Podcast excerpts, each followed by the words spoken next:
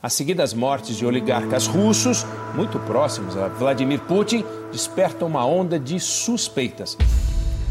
São mortes que levantam a sobrancelha de observadores internacionais. Seis oligarcas russos perderam a vida em 2022, pouco antes ou durante a invasão à Ucrânia. A semelhança, todos eram próximos de Vladimir Putin. Só na última semana foram dois casos num período de 48 horas. No dia 20, Sergei Protosenia, ex-diretor da Novatek, a segunda maior empresa de gás da Rússia, foi encontrado morto, enforcado no jardim de uma mansão, junto à esposa e filha. Um dia antes foi a vez da família de Vladislav Avaev, o ex-vice-presidente da Gazprom, a esposa e a filha foram baleados em um apartamento de Moscou.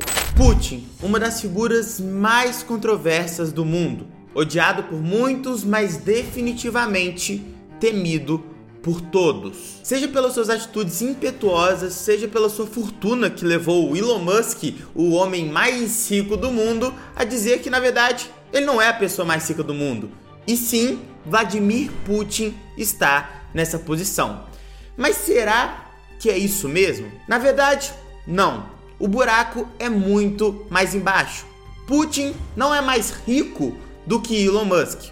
Putin é muito mais rico que Elon Musk. E agora você vai entender por que eu tô afirmando isso. Neto do cozinheiro de Lenin e Stalin, filho de uma operária e de um soldado do exército russo, Vladimir Vladimirovich Putin nasceu no dia 7 de outubro de 1952. Mas sua ascensão ao poder começou no início dos anos 1990, após o colapso da União Soviética. Ele inicia sua carreira política como conselheiro do prefeito da sua cidade, São Petersburgo, que havia sido seu professor de direito na faculdade. Entretanto, essa trajetória política tradicional foi interrompida porque as coisas azedaram quando seu antigo professor perdeu a reeleição em São Petersburgo. Putin, então, meio que fugindo, porque assim, perder a eleição na Rússia, meu amigo, não é simplesmente perder, mas foi quando ele fugindo, se mudou para Moscou, deixando para trás diversas e diversas denúncias de corrupção. Entre elas, um desvio de 150 milhões de dólares que deveriam ser destinados a comprar alimentos para a população. E além do desvio de verbas públicas, supostamente 2 bilhões de rublos foram também supostamente utilizados na construção de vilas na Espanha foram desviados para construir vilas na Espanha e eles, quem quer que seja que tenha desviado, ficarem muito ricos. Mas em Moscou ele acabou assumindo um cargo no Kremlin. Dentro do governo, Putin foi subindo na hierarquia até chegar a ser um fiel escudeiro e protegido do presidente, do então presidente Boris Yeltsin. Yeltsin indicaria Putin anos mais tarde, em 1998, como diretor da FSB, que era a antiga KGB, do qual o Putin já havia feito parte lá quando ele era ali da adolescência para é, idade adulta, né? Então ele já conhecia aquela área ali da KGB, inclusive isso explica muitas das coisas das quais o Putin mesmo faz. E um ano depois, em 1999, Yeltsin começou a procurar um substituto para ele no cargo de presidente da Rússia. Mas acima de tudo, um substituto que não fosse perseguir ele após ele abandonar o poder. Porque você sabe como a Rússia funciona, né? A partir do momento que você saiu do poder, a partir do momento que você perdeu uma eleição, meu amigo, corra. E depois de vários nomes serem cogitados, o de Putin foi escolhido. E por que o de Putin foi escolhido? Porque ele era uma pessoa com uma reputação de ser muito fiel à sua palavra. Portanto, seria mais fácil do Yeltsin fazer um conchavo com o Putin e ele cumprir a sua palavra e não perseguir o seu antecessor. Então, no dia 9 de agosto de 1999, Putin foi nomeado para ser um dos três vice-ministros da Rússia. E logo depois ele virou primeiro-ministro interino da Rússia. E aí, Yeltsin logo anunciou que queria ver Putin como seu sucessor, anunciou oficialmente e no mesmo dia Putin concordou em concorrer à presidência e acabou ganhando as eleições e assumindo o governo em maio de 2000.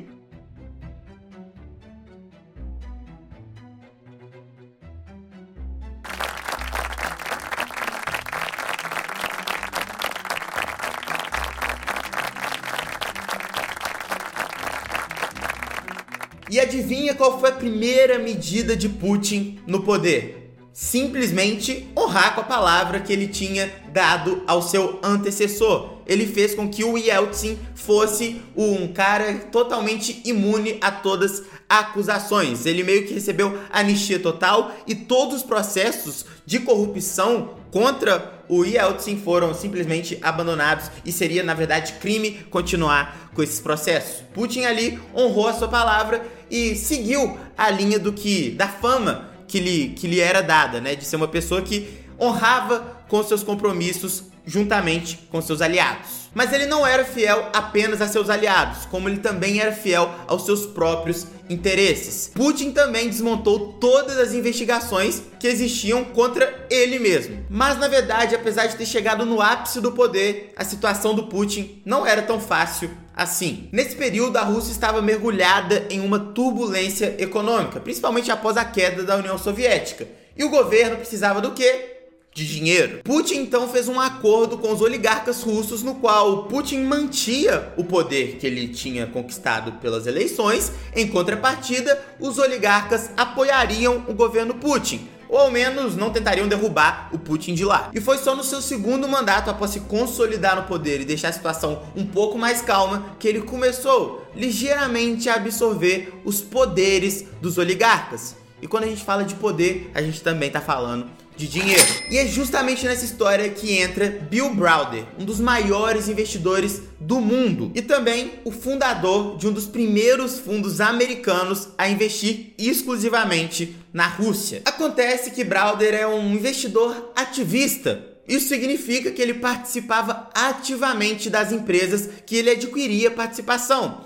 E isso na Rússia significa que ele mexia com muitos e muitos oligarcas. E em uma de suas empreitadas para desmascarar a corrupção das empresas nas quais ele investiu seu dinheiro, ele acabou falando para o mundo, abrindo para o mundo que na Gazprom existia uma série de acordos ilícitos e corruptos, principalmente aqueles que a empresa transferia para o CEO, para outras pessoas que estavam ali dentro, ativos da própria companhia. Então eu tenho uma mina, eu vou lá e transfiro para mim mesmo a mina, só que fora da empresa, na pessoa física. Então eu tirava da empresa que na verdade tinha até participação do governo russo e dava para mim mesmo. Ou seja, um caso claro de corrupção. Bill Browder, maluco do jeito que é, foi lá e falou pro mundo: "Olha, tá acontecendo isso, isso, isso e esses daqui são os nomes". Ou seja, os oligarcas não ficaram felizes, não. E ao provar isso e noticiar tudo o que acontecia dentro da Gazprom, Bill fez milhões e milhões de dólares. A empresa começou a fluir, começou a andar e os ativos delas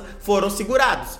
E ele só não morreu porque, segundo ele mesmo, não podia existir um americano maluco que chegasse lá e fizesse tudo da cabeça dele. Os oligarcas pensavam que tinha alguém por trás dele. Porque não pode ser só um americano que chegou aqui e começou a colocar o dedo na cara de oligarca. Não é possível que esse cara é tão maluco assim. Então, segundo ele mesmo, ele só não morreu porque o que ele fez foi totalmente fora da caixa. Ninguém imaginava que um doido poderia fazer isso. Mas nessa jogada, Bill acabou presenciando o efeito colateral. E qual era esse efeito colateral? Ele estava ajudando indiretamente o Putin, mesmo sem saber naquela época. Por quê? Porque o Putin estava cada vez mais querendo o poder desses oligarcas, dessas grandes empresas russas, principalmente de gás, petróleo e de minério. Então, que, que aconteceu foi o seguinte: ele começou a ajudar o Putin sem nem ao mesmo ele saber. Então, no meio de todos esses escândalos, Putin foi gradativamente modificando os oligarcas, foi colocando pessoas de confiança dele para estarem nessas posições de grande relevância, de grande poder. E em um caso marcante, o Putin chegou a prender o maior oligarca da época, o presidente da Yukos, que é era a maior empresa de gás e petróleo da Rússia naquele momento. Então ele mandou o maior, o gigante Khodorkovsky para a prisão. E o motivo não, não era pela corrupção. Sim, sim, o motivo oficial foi evasão fiscal ou alguma coisa do tipo. Só que o real motivo dele ter caído na prisão foi ele ter ajudado adversários do Putin nas eleições. Então lembra que ele estava indo para o seu segundo mandato, venceu as eleições de novo, só que nessas eleições esse oligarca ajudou os adversários de Putin. É, eu te disse, né? Eleição na Rússia, ou ganha, ou morre, ou foge. E foi nesse contexto que Bill Browder percebeu que o apoio de Putin era única e exclusivamente uma empreitada de concentração de poder. E assim que o Browder continuou com seu trabalho de expor a corrupção nessas grandes empresas, nas quais é, o Putin não tinha interesse de vir a público, ele começou a ter muitos problemas. Então, eles já não estavam com o mesmo objetivo mais. O Putin já tinha angariado muito poder e mudado os oligarcas para aqueles que ele tinha mais confiança. Entre esses problemas que o Bill Browder veio a ter, ele acabou tendo seu visto suspenso e diversas outras ameaças. Mas toda essa trajetória de Putin rumo ao poder, a concentração de poder absoluto na Rússia, lhe deu essa famosa posição de homem mais rico do mundo? Bom, segundo Browder, sim, definitivamente sim. Em seu livro Red Notice ou Alerta Vermelho na tradução, é, não tá nem aqui não. Ele fala que. Ele fala das, dos bastidores da criação do fundo multibilionário na Rússia, o fundo que eu comentei com vocês. E ele fala ainda que naquele momento um americano abrir um fundo exclusivo na Rússia era uma coisa. É, interpretada como insana pela comunidade financeira. Em um trecho específico do seu livro, ele chega até a falar de maneira bastante corajosa o seguinte: abre aspas. Após a condenação de Khodorkovsky, o cara que eu falei da Yukos, os outros oligarcas foram até Putin e perguntaram a ele o que precisavam fazer para evitar ficarem na mesma situação de prisão que o Khodorkovsky estava. E ele continua falando que a resposta de Putin foi 50%.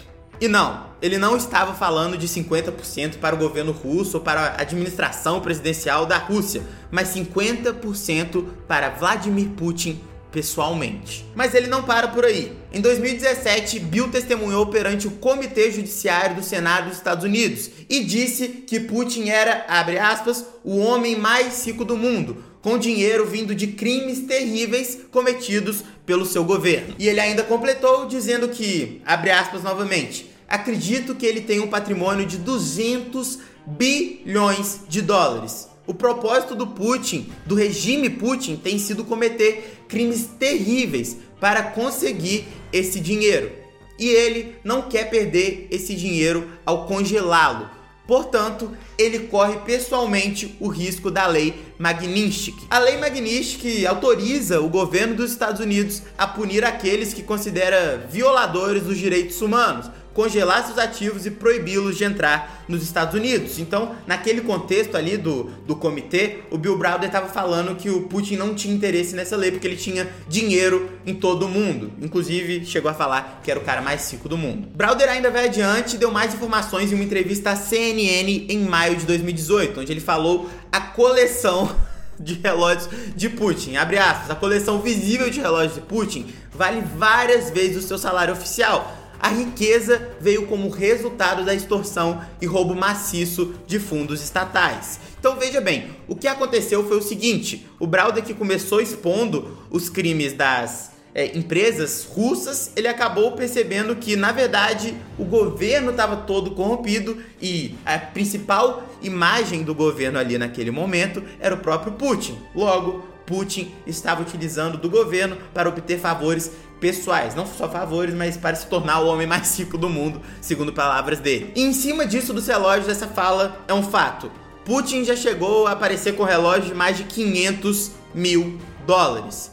Segundo um ex-conselheiro de Putin, que saiu do governo brigado, o Putin é tratado como um czar pelos oligarcas e ministros e acumulou por meio de desvios um patrimônio de mais de 40 bilhões de dólares. Esse valor foi confirmado posteriormente pela CIA em 2014. E apesar de estar abaixo das previsões feitas por Bill Browder, já seria suficiente para fazer com que ele fosse um dos homens mais ricos do mundo. Mas então por que Bill Browder afirma que Putin tem um patrimônio de mais de 200 bilhões de dólares? Não é só da cabeça dele porque ele não gosta do Putin pelo que aconteceu com ele lá na Rússia, mas sim por vários outros motivos. Mas vamos primeiramente falar de uma teoria da conspiração que Olha, eu não sei se eu duvido muito disso não, tá? É a seguinte, será que Putin criou o Bitcoin, os rumores sobre a verdadeira identidade do criador do Bitcoin, o tal do Satoshi Nakamoto, têm circulado desde a criação da moeda digital. Alguns membros importantes da comunidade das criptomoedas afirmam que Putin está por trás do pseudônimo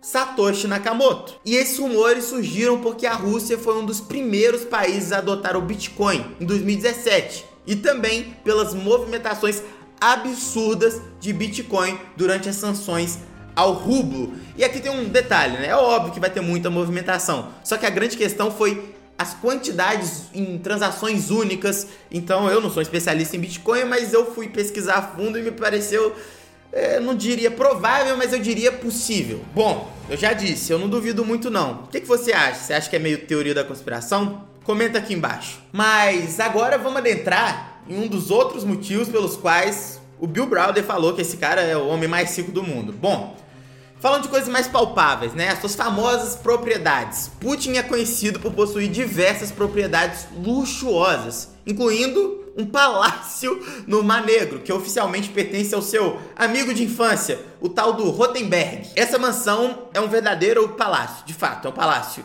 e é no mínimo extravagante. Lá, para você ter ideia, tem móveis de 3 milhões de dólares. E a casa está numa área que, juntamente com a própria casa, é avaliada em mais de 1 bilhão de dólares. De acordo com a própria revista Fortune, são gastos anualmente 3 milhões de dólares por ano apenas para manutenção do paisagismo. Então, jardim, essas coisas todas. Tem mais de 40 funcionários que trabalham exclusivamente para garantir que a propriedade esteja impecável. Além disso, há rumores de que Putin possua um iate de 500 milhões de libras, chamado de Shazerad, que foi apreendido devido às sanções aplicadas à Rússia durante a guerra da Ucrânia. E ele também tem quatro jatos e todos eles têm ouro nas privadas, na tampa da privada ali, todos.